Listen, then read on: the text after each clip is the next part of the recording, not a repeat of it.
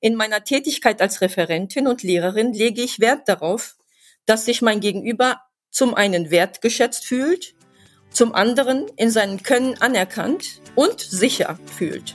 Denn nur dann ist es möglich, dass sich diese Person vollkommen in seinem Potenzial entfalten kann.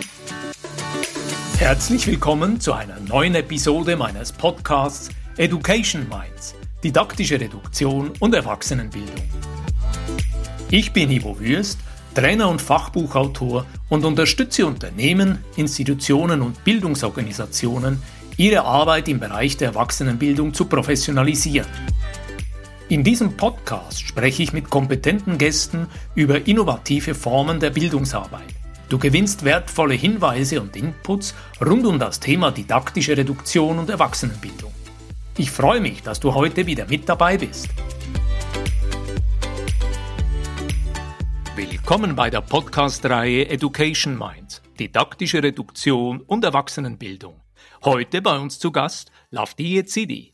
Hallo Lavdie, willkommen zu unserem Gespräch. Hallo Ivo, danke für die Einladung. Ich freue mich sehr auf unseren Austausch. Lavdie, du bist Lehrerin und unterrichtest nach deinem Modell Glück und gelingendes Lehren und Lernen junge Menschen auf ihrem Weg, einen guten Schulabschluss zu erreichen.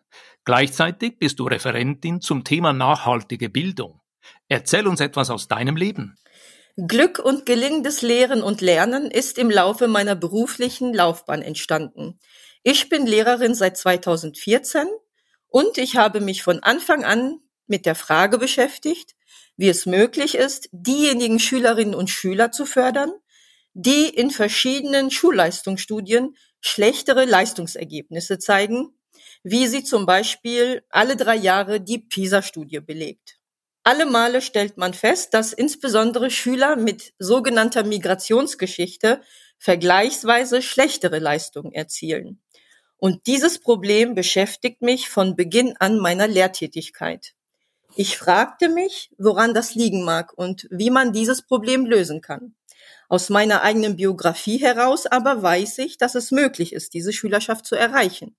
Meine Lehrer haben es ja bei mir auch geschafft, obwohl ich mir als Schülerin meines eigenen Leistungspotenzials nicht immer bewusst war. Zuallererst die Ansprache war es, sowie der Umgang meiner Lehrer mir gegenüber als Schülerin, hat meine private wie berufliche Lebensverhältnisse stark geprägt. Und aus diesem Grund bin ich Lehrerin geworden.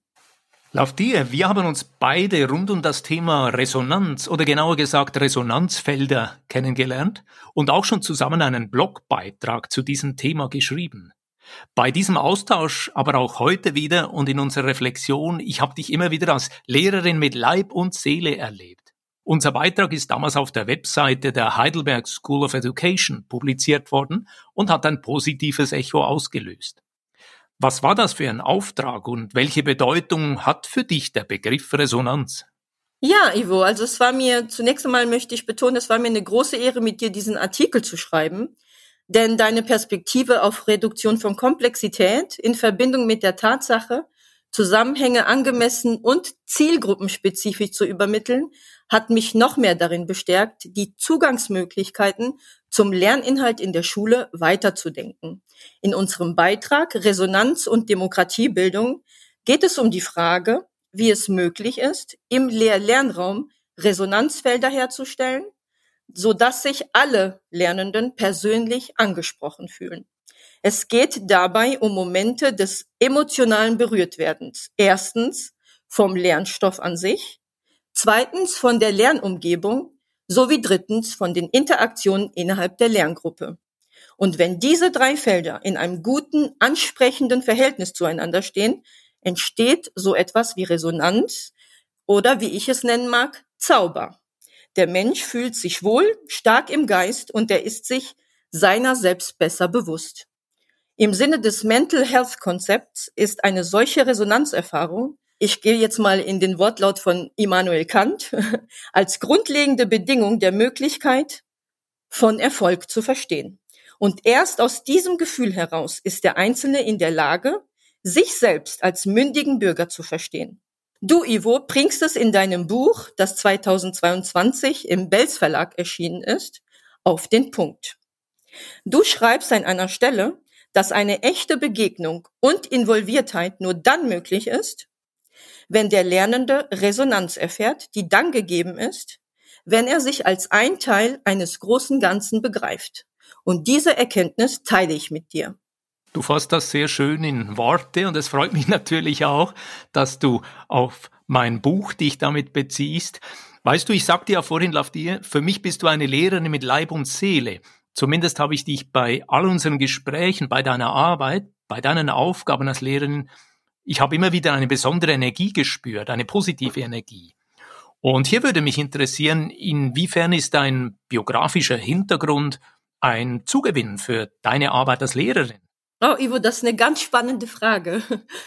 Äh, ja, ich bin als Kind einer Roma-Familie im Kosovo geboren und bis zu meinem siebten Lebensjahr bin ich dort aufgewachsen.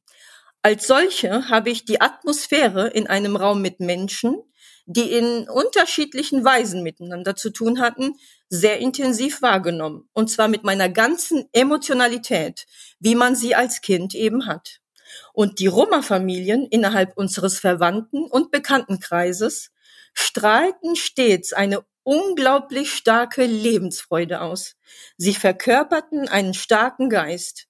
So nahm ich es damals wahr, denn das, was sie zu erzählen hatten, war alles andere als schön. Kriegs- und Ausgrenzungserfahrungen, Armut, Perspektivlosigkeit. Ich habe schon als Kind verstanden, dass unsere Nation eine besondere Geschichte hat. Um Politisch wie gesellschaftlich einen Schritt weiterzukommen, braucht es aber Geisteskraft in der Gegenwärtigkeit.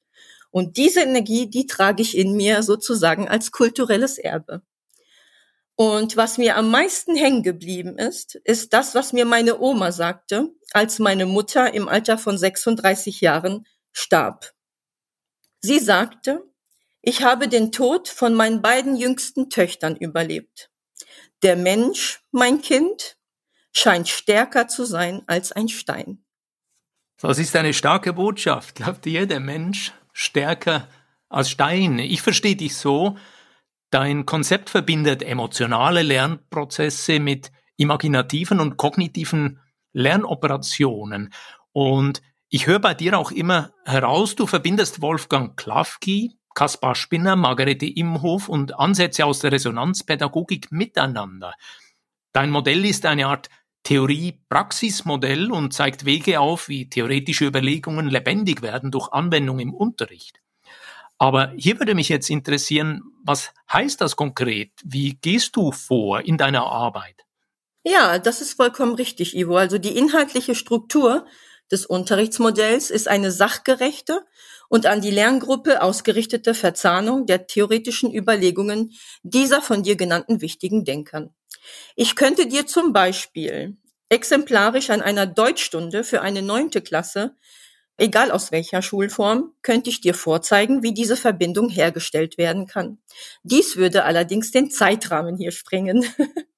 Ich kann dir aber sagen, dass dein Ansatz zur didaktischen Reduktion einen großen Schritt in die methodische Weiterentwicklung von Glück und Gelingen des Lehren und Lernen bewirkt hat. Denn ich präsentiere den Schülern seit unserem Austausch den Unterrichtsinhalt, ich sage jetzt mal zielgruppenspezifischer als zuvor. Durch die Arbeit mit dir kann ich mich noch besser als vorher in die Schüler hineinversetzen. Ich möchte damit sagen, dass die methodische Umsetzung durch didaktische Reduktion viel besser gelingt. Deshalb bin ich dankbar für den Austausch. Danke, danke für die Blumen, Lafdir. Lass uns noch einen Moment über den guten alten Klafki austauschen. Der Erziehungswissenschaftler und Bildungstheoretiker Wolfgang Klafki verlangt ja von jeder Lehrerin, von jedem Lehrer, der eine Unterrichtsstunde vorbereitet, sich auch mit der Frage zu beschäftigen, ob sich das Unterrichtsthema für die Schüler überhaupt lohnt. Und so wie ich Klafki damals verstanden habe, ihm geht es so um eine fruchtbare Begegnung zwischen Lernenden und Lerngegenstand und in der Folge auch um eine Legitimation von diesem Lerngegenstand. Und bei Klafki gibt's ja diese Erwähnung der Bedeutung. Er spricht von Gegenwartsbedeutung, Zukunftsbedeutung und auch die exemplarische Bedeutung. Das heißt, diese drei Arten von Bedeutung sind bei ihm in diesen berühmten fünf Grundfragen enthalten, die didaktische Analyse im Sinn einer klugen Vorbereitung des Unterrichts ausmachen. Und diese fünf Punkte, ich zähle sie hier kurz auf, sind die Gegenwartsbedeutung, die Zukunftsbedeutung, die exemplarische Bedeutung, die thematische Strukturierung und schließlich auch die Zugänglichkeit. Und ich merke heute erneut wieder in unserem Gespräch, auch dich hat Klafki offenbar vielfältig inspiriert, Lafdier. Siehst du einen Bezug von seinem Denken zu unserem Thema didaktische Reduktion und Erwachsenenbildung? Ja, durchaus, Ivo. Ich sehe Klafkis Didaktik als wichtigste didaktische Theorie an. Er ist der Reformator der Pädagogik nach dem Zweiten Weltkrieg. Nur leider gerät er in der Hochschulbildung in Vergessenheit. Daher sollten wir uns unbedingt an anderer Stelle seinen Überlegungen widmen und gemeinsam der Frage nachgehen, warum Klafki gerade in der heutigen Zeit von so großer Bedeutung ist. Zum Wort Bedeutung möchte ich noch ganz gern Folgendes anfügen.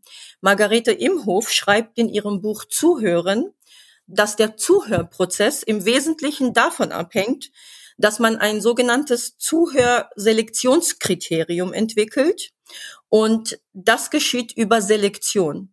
Und dazu gibt es die Verbindung mit der Bedeutung, was Klafki sagt. Also Klafki sagt, es muss eine Bedeutung haben, was der Schüler lernt.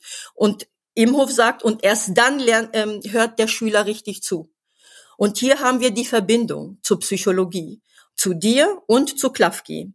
Und ich würde mich freuen, wenn wir an anderer Stelle diesen Dreiergespann näher auf die Sprünge helfen, dass sich das noch viel mehr entfalten kann. Sehr gerne, Lafdier. Ich merke, wir haben genügend Stoff, um in ein paar Wochen oder Monaten den Faden wieder aufzunehmen und unbedingt eine weitere Folge zusammen zu produzieren. Lass uns für heute hier einmal langsam zum Abschluss kommen und ich spiele dir den Ball gleich nochmal zu. Magst du heute die wichtigsten Punkte zusammenfassen? Ja, sehr gerne. Ivo, ja, also für mich, für meine Arbeit sind Kooperationen und Partnerschaften dieser Art ähm, sehr wichtig, um mich selbst, meine Arbeit und meinen Kenntnisstand zu erweitern, und zwar ganz im Sinne des lebenslangen Lernens. Deshalb freue ich mich sehr auf regen Austausch, auch mit Experten außerhalb des Bildungsbereichs. In meiner Tätigkeit als Referentin und Lehrerin lege ich Wert darauf, dass sich mein Gegenüber zum einen wertgeschätzt fühlt, zum anderen in seinem Können anerkannt und sicher fühlt. Denn nur dann ist es möglich, dass sich diese Person vollkommen in seinem Potenzial entfalten kann. Wunderbar, das entspricht mir sehr. Vielen Dank für diese konzise Zusammenfassung. Und am Schluss frage ich immer meine Gäste, die hier im Podcast auf Besuch sind, wo kann man sich mit dir verbinden? Wo findet man dich? Ja, da gibt es erstens einmal meine Website. Sie lautet www Demokratie.de, also Lehre Zukunft Demokratie in einem Wort. Und dann bin ich auch auf LinkedIn zu finden unter meinem Namen Lafdiezidi. Und dann freue ich mich natürlich auf weitere Resonanz und auch auf dieses Gespräch hier. Das hat mir große Freude bereitet. Vielen Dank nochmal. Und am liebsten hätte ich natürlich, dass wir uns da begegnen im Rahmen einer Weiterbildung oder eines Fachtreffens. Ausgezeichnet, Lafdie. Ich bedanke mich für dieses feine Gespräch und wünsche dir weiterhin alles Gute. Vielen Dank, Ivo, dir auch und auch ich habe zu danken für dieses schöne Gespräch. Liebe Zuhörerin, lieber Zuhörer, ein Podcast lebt von seiner aktiven und lebendigen Community. Danke für das Teilen von dieser Episode mit Lafdie City und ich freue mich, wenn wir uns bei der nächsten Episode wieder hier hören. Wenn dir diese Podcast-Folge gefallen hat, dann freue ich mich über einen Like und eine positive Bewertung auf Apple und Spotify. Mehr Informationen zu mir und meiner Arbeit findest du auf www.education-minds.com und auf LinkedIn. Alle Links findest du immer auch in den Show Notes. Ich freue mich, dich auch in der nächsten Episode wieder mit dabei zu haben. Bis dann, dein Gastgeber Ivo Würst.